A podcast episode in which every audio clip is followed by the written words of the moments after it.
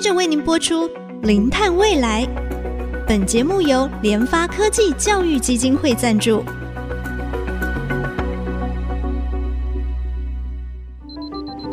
前瞻能源新方向，以科学与科技迈向近零碳排，智慧永续。与您一同开创零碳未来。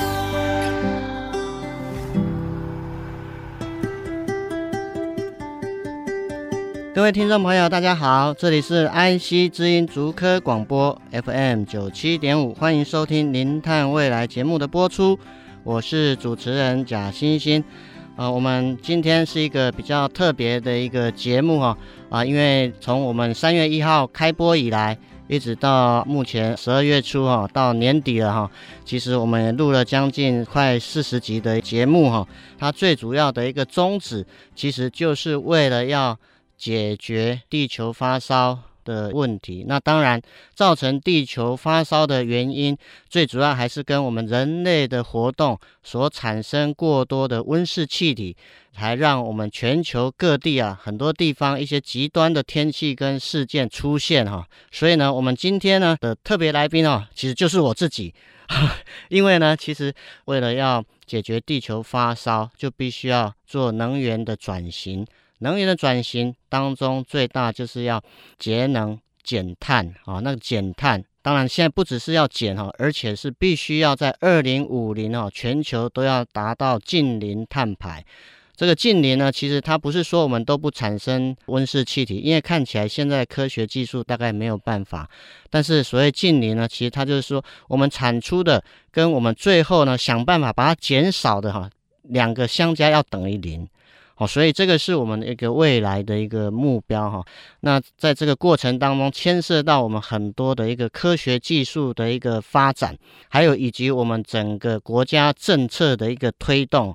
虽然零碳未来哈是一个啊国际上的一个科学技术的一个创新以外，其实我们每一个个人啊在这里也扮演非常重要的角色哈。所以我想我今天呢，其实就借着一点点的时间啊，来回顾我们零碳未来哈，从过去到现在啊，我们的。这个所访问的一些啊主要的一些课题，以及啊啊我可能在这当中哈、也会把我自己的一些感想也跟大家来做一些分享。当然我不晓得大家听我们的节目呢啊到底啊有没有收获哈、所以呢我在这边也是希望我们的听众好朋友，如果您有任何的这个想法、任何的建议，或者是您听到我们每一集跟专家的对谈。啊，我们的谈话当中有让你好像这个心有灵犀一点通，或者是有一些激发你一些想法或行动的时候，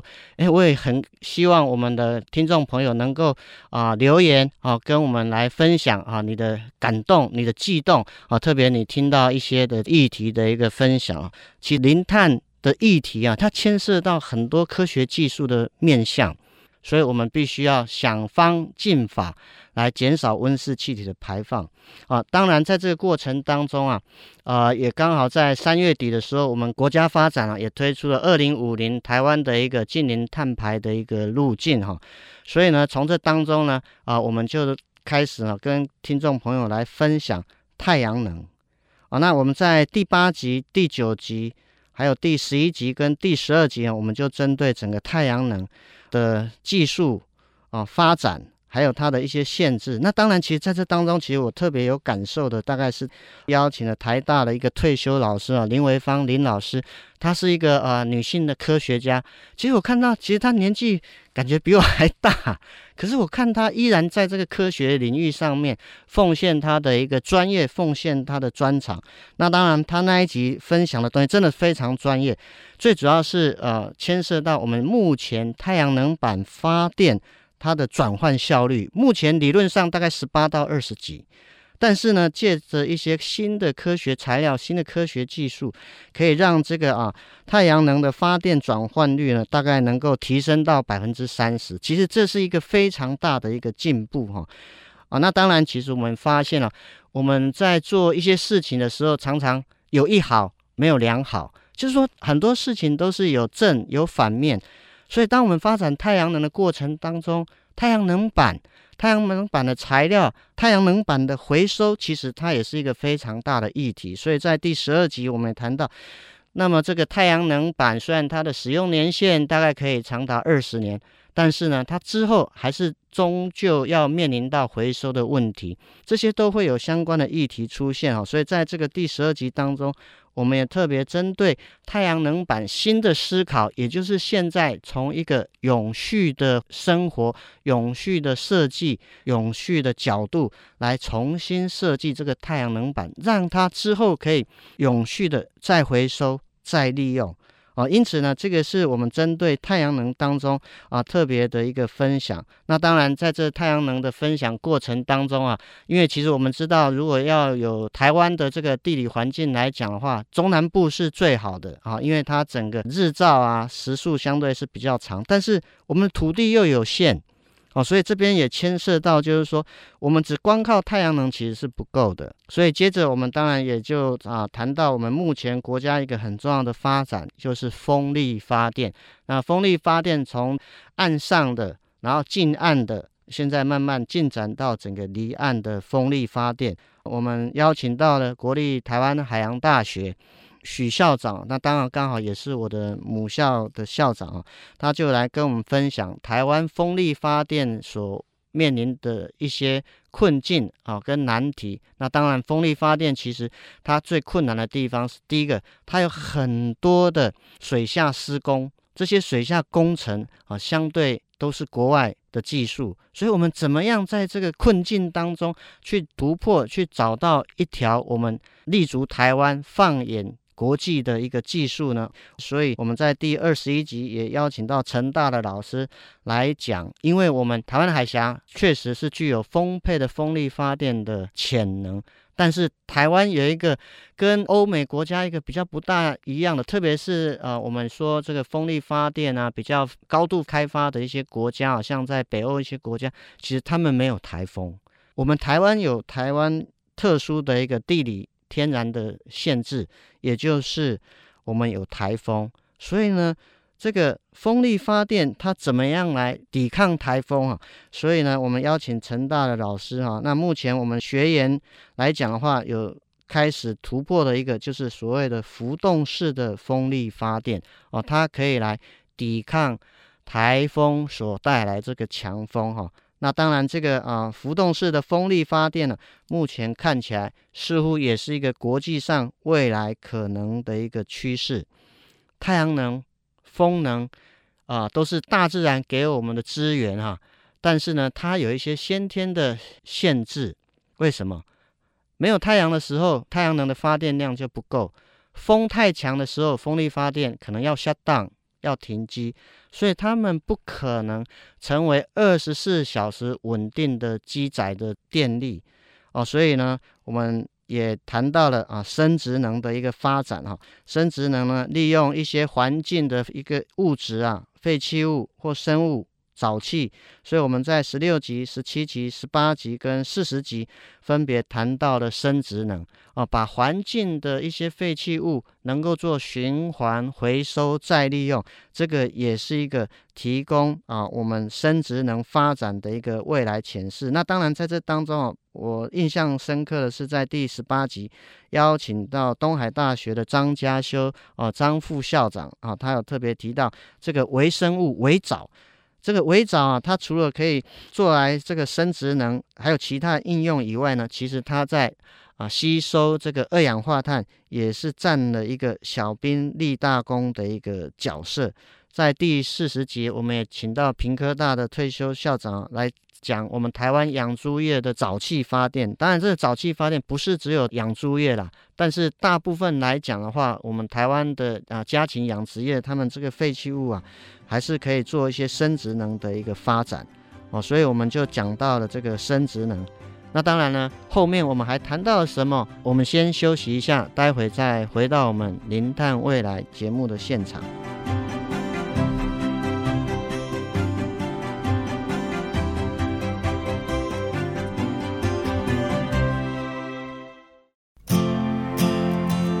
欢迎回到我们《零碳未来》节目的现场。今天我们非常高兴邀请我们的特别来宾，也就是我自己哈啊！我们在上半段谈到我们有从太阳能、风能、生质能节目邀请很多的专家啊，跟各位听众朋友来做一些分享。在这些啊分享的过程当中啊，我们除了谈到太阳能、风能、生质能以外呢，我们也讲到地热能。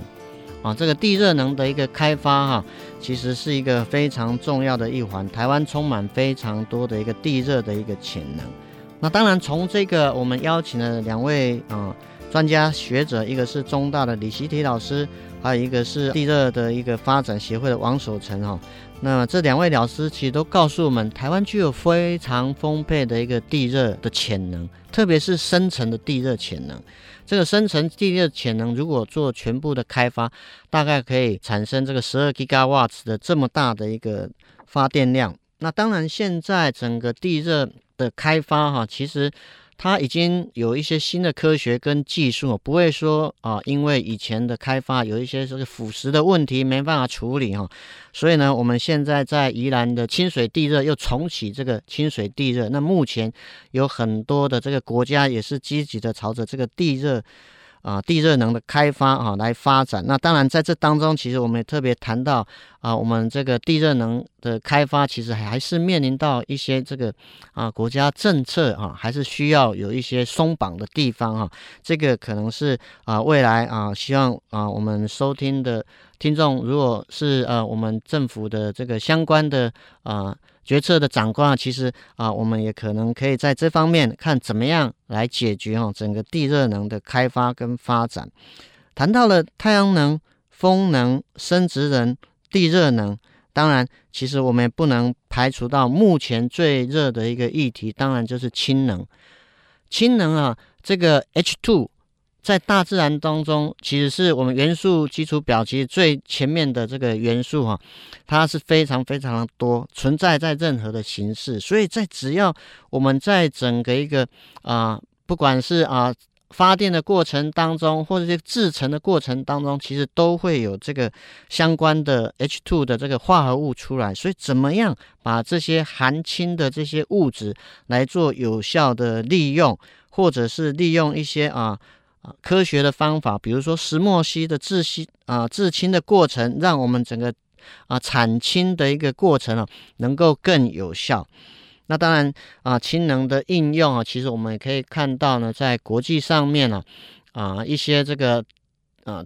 不只是发展电动车啊，氢能车的应用啊，在日本。在德国，其实他们都很多的这方面的一个啊大型的公共运输呢，已经有尝试实验室的实验性的啊，在使用这个氢能的这个发电。所以我们在啊第十四集啊有讲到这个制氢的过程，那么在第三十九集呢，也有啊讨论到我们整个氢能可能未来的利用。那当然，氢能目前来讲的话，一个跨国的一个国际合作趋势，应该是。啊，不可避免的。那当然，在这个第三十九集的谈论过程当中，其实我们也可以看到，如果说有一些像呃，我们一些科学园区周边，其实在制程过程当中啊，它的这个剩余的氢气怎么样做有效的利用？有没有办法把这些集合起来，做一个区域型的一个小型的一个发电，氢能的小型发电？这个也可以解决我们现在整个台湾电网的一个压力哈。讲到氢能是一个国际未来的一个趋势啊，科学家兴致勃勃的啊，希望在这方面能够有所突破。那当然，氢能另外一个问题是，目前我们整个制氢的一个过程哦，它用的电力可能不是完全的都是绿能。哦，它可能都是，所以有所谓的什么灰氢啊之类啊。那当然，未来是不是有可能从整个再生能源、绿能，再结合整个制氢的过程，让这个氢能真的是变成这个绿能哈？也是我们在这个议题当中哈，也曾经讨论过的。最近啊，前一阵子俄乌的这个战争的情势哈啊，我们也看到造成很多国际上能源的危机啊，特别是欧盟。哦，欧盟他们面临到这个天然气断气的危机哦，所以为了要因应整个即将来到的冬天啊，所以最后整个欧盟德国他们啊啊后来决定要重启他们一些啊火力发电，还有一些这个核能的一个发电，所以呢也让很多的环保人士啊一片的哗然啊，为什么？为什么他们德国这么啊环保的一个国家，他们会有这样的一个决策？我想这是一个过渡的过程啊啊！德国其实他们也宣称啊，因为要因应这个短期啊这个天然气不够的一个议题，整个能源的机载的一个总体的发电还是不够哈，所以他们就重启了一些这个啊核能或者是火力发电。啊，那所以呢，在这个过程当中，我们也谈到了这个所谓的小型核电厂的一个啊未来发展趋势哈。那当然，其实讲到核能啊，其实这个议题啊，真的会非常容易挑起挑动我们每一个人的神经，因为我们第一个印象想到核能，就想到什么？核废料。想到核废料，对我们台湾来讲的话，可能哇。以前我们把核废料放在蓝屿，那么它这个核废料又不容易处理哦，所以呢，这是一个啊环境永续的议题，这是第一个。第二个呢，啊我们在做核电厂的时候呢，哇，又有一个什么核电厂的一个危机哦，所以呢，在过去啊，车诺比啊，或者是说整个啊，像我们这个。日本的三一大地震的时候，北海道核电厂所造成的这个意外，哈，那当然这些意外的过程当中，在我们所邀请的这个核电的一个专家哈，李敏李老师的分享，其实啊，目前很多新形态的一个核电啊，目前它的一个技术跟早期核电厂的一个技术其实已经有点不太一样。我们台湾当然目前我们的政策上面是把核能哈没有列入选项，其实大概我们。心里面其实都有个底啊，我们把所有的这个太阳能、风能、生质能，当然还有一些未开发，你全部把它加总起来，像我们未来二零五零，我们的再生能源的这个比重要达到六成啊，国际上是要到八成啊，